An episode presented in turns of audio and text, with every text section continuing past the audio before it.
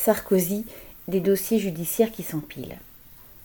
Le cas Sarkozy occupe l'actualité judiciaire presque chaque semaine, avec en ce moment le procès dit des sondages de l'Élysée, entre. Cinq des proches collaborateurs de l'ancien président y sont jugés, douze ans après les faits, mais pas lui-même, car il bénéficie d'une immunité. À partir de son arrivée à la présidence en 2007, Sarkozy avait fait réaliser 235 sondages en deux ans.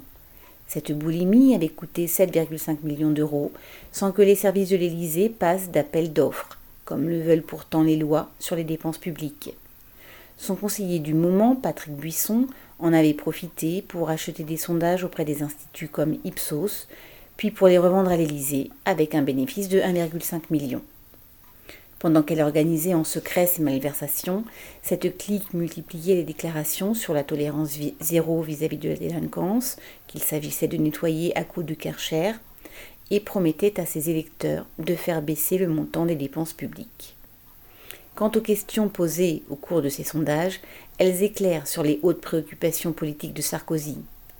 Il pouvait porter sur l'image de Carla Bruni, qu'il songeait à épouser, ou encore sur la grossesse de Rachida Dati. el di.